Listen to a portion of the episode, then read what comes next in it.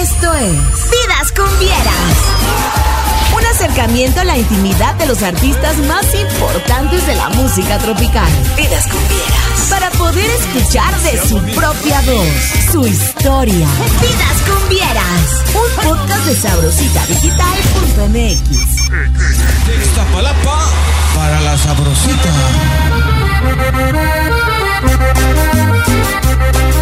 ¡Épale, épale, épale, épale! Familia, ¿cómo están? Qué gusto saludarlos. Tu amigo Tavo Maqueda, aquí en Sabrosita 590. Vamos a arrancar con esta entrevista, más de 40 años, dándonos la cumbia, la cumbia que ha sido un estandarte para ellos. Ellos son de Iztapalapa para el mundo, Los Ángeles Azules. Mi Doc, ¿cómo ¿Qué estás? pasó? De Ixtapalapa para el mundo. Oiga, Doc, para, vamos a hacer una un pequeño resumen rapidísimo. Iztapalapa, 1972-73, doña Martita Avante, que le mandamos un abrazo, que ya está próxima a, a- a cumplir dos añitos, que, que ya no está con nosotros. Tiene una familia maravillosa y les dicen, muchachos, pues si quieren la música, pues órale, yo los apoyo, pero hay que estudiar.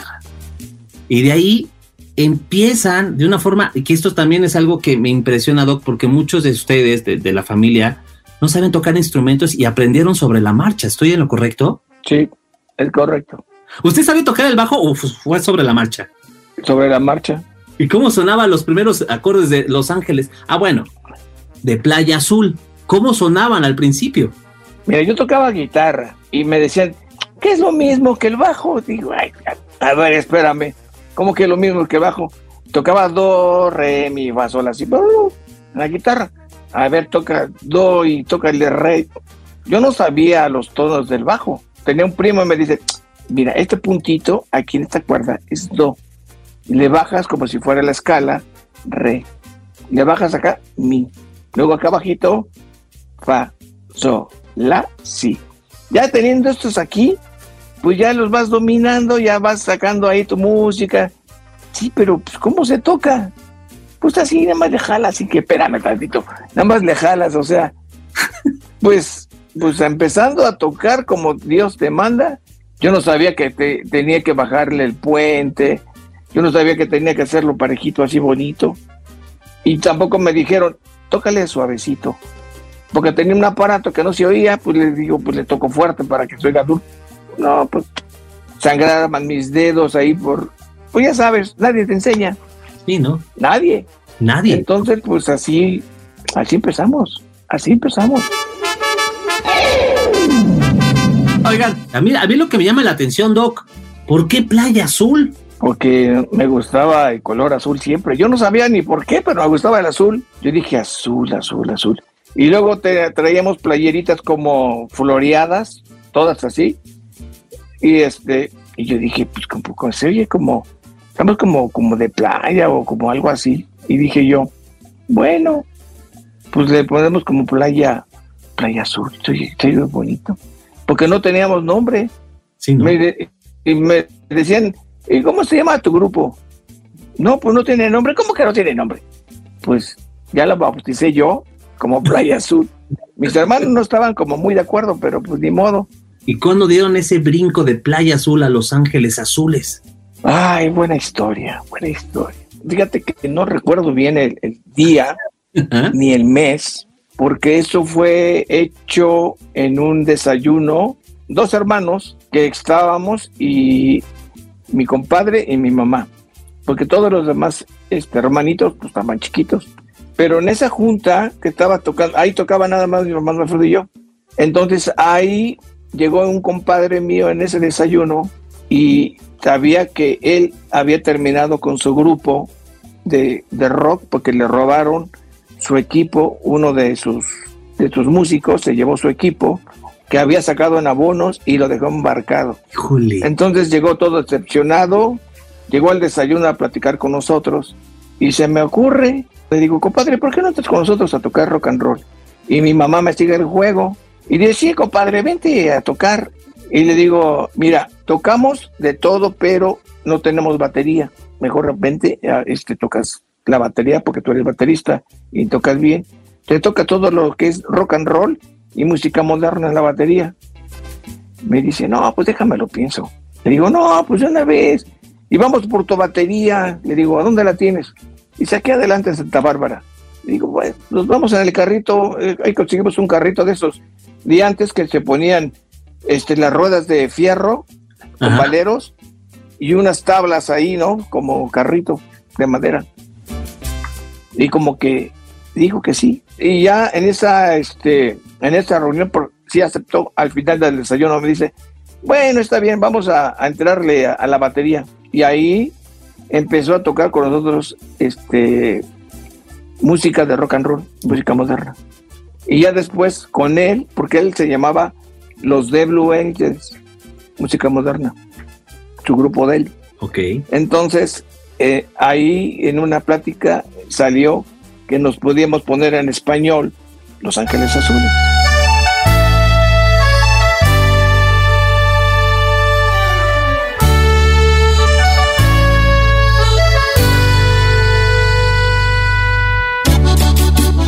Algo, algo que a me llamó la atención cuando ustedes inician, la mayoría de sus canciones se llamaban la cumbia del acordeón, eh, la cumbia de los eh, chuchitos, la cumbia romántica, o sea, como que era su estilo de cumbia colombiana, o sea, y, y no tenía nada que ver precisamente con el rock and roll de su compadre, ¿no?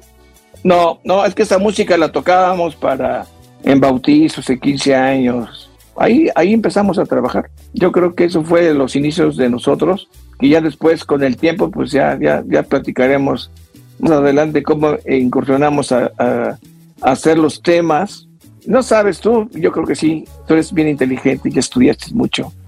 ¿Quién fue el de los primeros compositores de Los Ángeles Azules? Sí sabías, ¿verdad? Usted fue de los primeros en hacer composiciones junto con... Sí, con, con mi, mi hermano Alfredo. Nosotros tocábamos ya música de todo, pero pues no es lo mismo tocar que componer. Y a mí me tocó ser el compositor y tuve que hacer también los arreglos musicales con mi hermano y yo hacía las letras.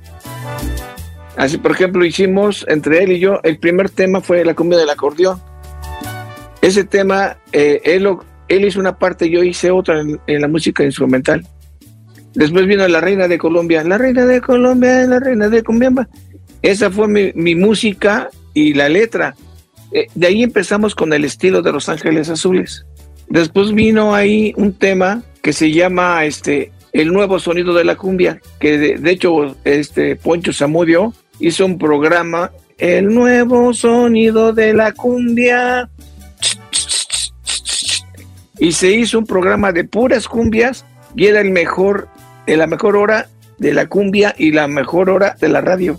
Wow. Entonces, nosotros eh, nos empezamos a incursionar a, ese, a esa música sin saberlo, ya teníamos un estilo propio. Ya después entró mi hermano Jorge a hacer este arreglos, pero él hacía un poquito más de música instrumental. Y entonces ahí ya empezamos a hacer los tres, Alfredo, este Jorge y tu servidor. Y Pepe pues ahí le- nos, nos ayudaba este también un poquito para nos toca aquí un redoble, hay que hacerle un rematito acá y cuestiones así de ese tipo.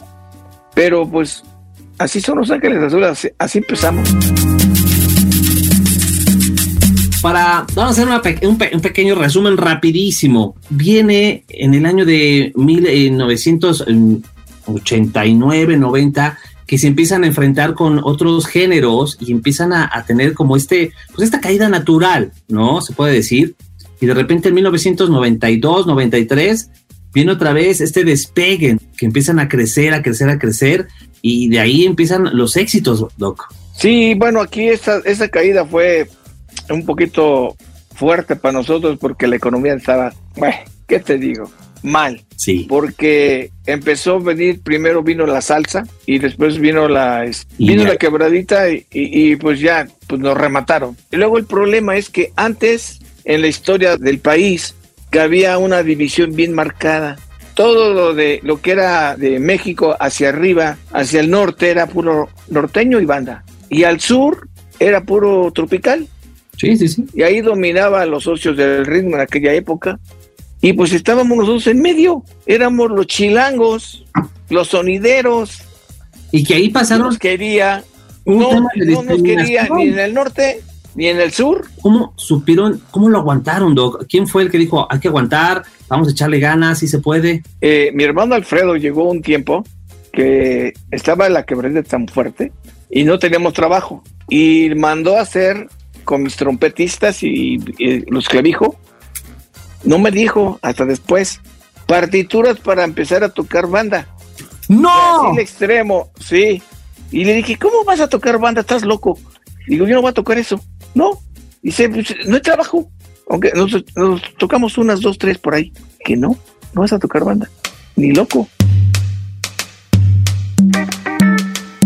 Oiga, Doc, 1992, 93, viene otra vez este despegue, que empiezan a crecer, a crecer, a crecer, y de ahí empiezan los éxitos, Doc. Sí, bueno, aquí esa, esa caída fue un poquito fuerte para nosotros porque la economía estaba mal. De pura casualidad, nos hablaron unos amigos de, Coahuila, de Monclova, para ser exacto. Monclova, lo quiero, lo amo, Monclova. Me hablan este, dos hermanos, su apellido son Carrizales. Doctor, ¿qué pasó? Doctor, quiero que vengas a Monclova. Y le digo, Monclova, ¿cuántas horas son de aquí para allá? y dice, no, son muchas horas, pero son un éxito aquí en Monclova. No manches, en donde quiera están sonando Los Ángeles Azules, las, este, las peceras, todas las traen con los cassettes en todos lados, en todo, este, en todo Moclova, en donde venden pollo, en los restaurantes, en las tiendas, en todos lados. Y yo te estoy sonando aquí en la radio. Aquí te está sonando, pero cañón. ¿Cuánto me cobras? Digo, no, pues tengo que hacer cuentas. No, no, piénsale. ¿Cuánto me cobras? Le digo, bueno, para empezar, quiero ver cuánto me gasto de gasolina hasta Moclova y de vuelta. No Sí, claro. teníamos capital, es en serio. Y dice, bueno, pero antes de que nos pongamos de acuerdo, necesito 100 discos. ¿Qué? Sin dinero. Y pedirle a mi disquera discos. Y le dije, ¿sabes qué? Te vas a enojar conmigo, pero le digo, porque no tengo dinero para comprar 100 discos. Son muchos discos. Si fueran 3, 4, pues te los mando a la radio. Pero si quieres 100 una caja, espérame, yo los pago. Yo los voy a pagar aquí de la, de la, de la radio, yo los pago. Pero quiero 100. Y luego le digo, bueno, te voy a pasar el teléfono del señor, de- el que vende los discos de la, de la disquera, y tú se los pagas. Yo no voy a meter ese problema porque no me llevo muy bien con él. Ya no me llevo bien, pero mejor tú compras eso. Pues habló con él y le mandó los 100 discos. Y no sabes la locura que hizo con los, con los 100 discos, ¿eh? Ya quedamos de acuerdo cuánto me iba a pagar, ni, ni recuerdo exactamente el precio, ¿eh? Pero fue muy barato. Y cuando fuimos allá, me dice, doctor, tenemos un pequeño problema, pero no es problema, tú tranquilo. Le digo, ¿qué pasa? Dice, pues vienen los buques, van a venir los buques un día antes. Y lo hicieron al drede, porque te quieren desaparecer de aquí. El empresario que lo trae viene en contra. Ya sabes que siempre se da eso en México Pero no era la agrupación. Siempre te pone. siempre te ponen el otro para que truenes, ¿no? Y dice, pero tú tranquilo, no pasa nada. Y, y dice, y, y ¿sabes qué? Te voy a presentar a una persona de, de México que trabaja en Monterrey, de una disquera, para que te apoye. José Antonio Sánchez se llama. Acuérdate el nombre, José Antonio. Sánchez. Sí, claro. Disco Sabinas. Él Claro. es el bueno de allá, de, de- de- el que te va a resucitar de esto y te va a quitar. Olvídate. Y me lo presentó en el, en el evento, que estuvo padrísimo. Nos fue súper bien. Ganaron mucho dinero en ese evento. Y este señor me dijo, yo me comprometo a traer a José Antonio Sánchez a comprarle su boleto ida y vuelta. Yo voy por él al aeropuerto. Yo le pongo el hotel cinco estrellas yo lo invito a comer, a cenar, lo que tú quieras. Tú no pagas nada. Nada más ponte de acuerdo con él y él es el que te va a ayudar a todo. ¿Sale? Vale. Ya me lo presentaron, ya platiqué con él y todo. A la mitad del show me dice, me gusta tu estilo de Los Ángeles Azules. No hay estilos como ese. Ustedes van a ser un éxito, te lo juro. Van a ser un éxito que todo México los va a conocer. Yo conocí Di- dice, yo di a conocer a los Sonors, di a conocernos a quién, ni a no sé cuándo, y tú vas a estar igual. Todo mundo va a cantar tus canciones. Vas a ver, te voy a ayudar. Y sí, después ya empecé a, a contactar con él y me dice, hay que oír la música. Y empezamos a componer música para él. Wow. Ahí, ahí, en ese momento. Donde nace Entrega de Amor, eh, Cómo te voy a olvidar, Una lluvia de rosas, todos esos discos que hoy por hoy pues son la, la música de, reconocida en todo el mundo de Los Ángeles Azules. Sí.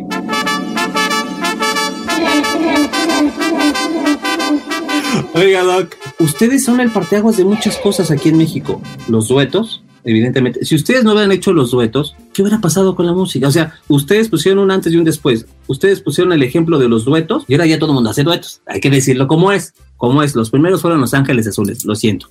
Pero el Vive Latino, ¿cómo llegó el Vive Latino a Los Ángeles Azules? O Los Ángeles Azules, ¿cómo le llegó el Vive Latino? En el 2011 nos estaban diciendo que venía un próximo eh, Vive Latino y nos dicen a la mera hora, sí van Los Ángeles Azules, eh, porque nosotros entramos en el 2012 a hacer este el contrato, luego te cuento la historia, está buenísima esa. Llegamos a firmar el contrato con ellos y empezamos a, a tener contacto con los directivos de esa compañía. Nosotros éramos como los, no quiero decir bichos raros, pero sí éramos como muy diferentes, porque la gente que iba ahí no se vestía como yo, como, mira, ve cómo estoy vestido, normal, así, iban bien vestidos, eran poperos, eran rockeros. Nosotros íbamos lo normal de que se viste una persona.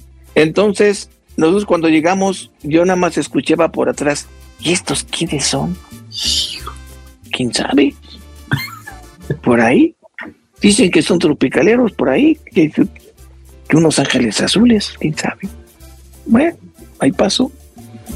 Y ahí eh, empezamos a hacer este eventos con ellos, pero no, no vendían fechas.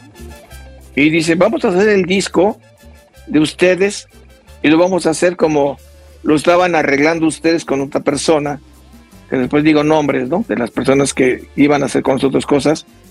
Y me dicen, y vamos a empezar a hacer los temas de, de los mejores éxitos de, de Los Ángeles Azules. Bueno, entonces escogieron un disco en donde hicieron una selección de los temas y todas esas cuestiones, y empezaron, bueno, vamos a hacer duetos, y hay una persona que se encargó de, de buscar todos los duetos, esta persona, esta persona. ¿Cómo ven muchachos? No los conocimos, Okay. hasta la mera hora los conocimos.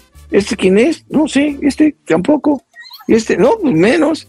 Bueno, ya se hizo la selección, todo listo, grabamos el disco, y cuando empezó a- sonar el tema, fue el primero de, de, Saúl. de, de- de Saúl Hernández que hizo entrega de amor. Y todos se quedaron como de a seis. Dicen, ¿qué, hora? ¿Qué, hace, ¿qué hace este cuate aquí? Se quedaron de a seis. Y todos los medios Zoom Sí, fue a ver boom. a Los Ángeles Azules y a ver a Saúl y que por qué. Y quién sabe qué. Y viene el Vive Latino. Y nos dicen, sí van los, los Ángeles Azules al Vive Latino. Diciembre, que sí. Llega enero y me hablan, doctor, no van los Ángeles Azules. Y ahora, no sé, algo se decidió allá adentro que no van los Ángeles Azules al Vive Latino. Y todos, ay, qué bueno. Y ya después, en el mismo enero, que siempre sí, azul. Hubiera, mire, estábamos así, todos así. Claro. Y empezaron las, empezaron las redes sociales que no sabíamos nosotros ni de, ni de redes sociales. Y que cómo es posible que un grupo tropical no debe de estar en estos tipos de eventos, se pasan y mil cosas. Tú sabrás las notas por ahí, cuántas notas no sacaron, ¿no? Y ya empezamos a ver la selección, que tocamos, por ejemplo, con Jimena Sarillana, tocamos con este Jay de la Cueva, que ahí lo conocimos para, en los ensayos y todo. Y cuando ese día, no sé por qué, como que Diosito nos mandó un día nublado, se bajó la temperatura, yo creo que a cero, y un viento. Yo dije, no manches, esto es de locura. Imagínate todos allá atrás, eh, fuimos al ensayo y me dicen, 15 minutos para probar. ¿Qué? 15 minutos, nada más nos subimos. Bueno, bueno, bueno, bueno, te faltan cinco. Ya, oyes, pero no hemos terminado de probar. No, no, dale a la vuelta una, a una canción, tres minutos. Terminamos la canción, el que sigue. Así, así subimos a tocar. El escenario principal está de aquel lado y están, este, está, están los mejores grupos y no sé qué. Y les preguntaba, ¿cómo están? ¿Hay gente? No, no hay gente. No manches, vamos a empezar a tocar. ¿Cómo está? No hay gente. Y empezamos a, yo, a mí nunca me dijeron, oye, ya está pensando a llegar gente, Y hay unas gentes que están coreando el- los temas ya de, de Los Ángeles Azules. Ya están eh, este, co- coreando por ahí. Mira, cuando salimos, no sabes. La locura, así, locura. Y empezó a venirse toda la gente de todos los escenarios a donde estábamos nosotros, brincándose por los baños, brincándose. No, no, no, no, no. Fue un relajo.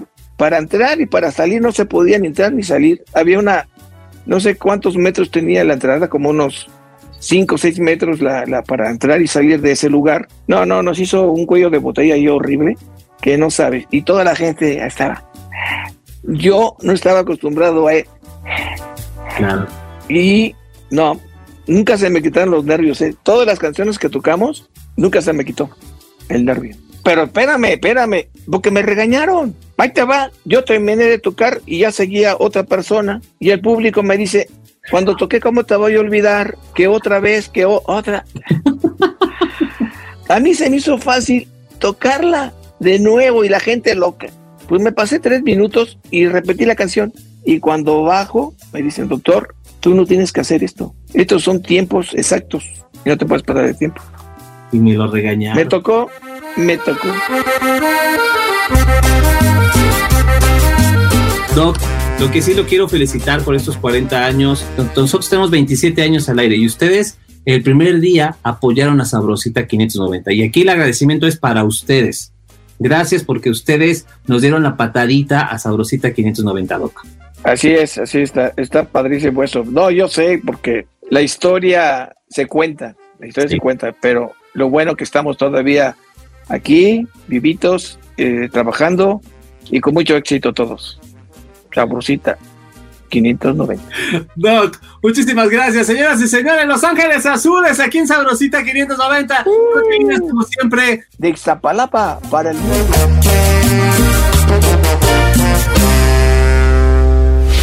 Esto fue Vidas con Vieras. Acercamiento a la intimidad de los artistas más importantes de la música tropical. Vidas con Vieras. Para poder escuchar de su propia voz, su historia. Vidas con Vieras. Un podcast de sabrositadigital.mx. XD.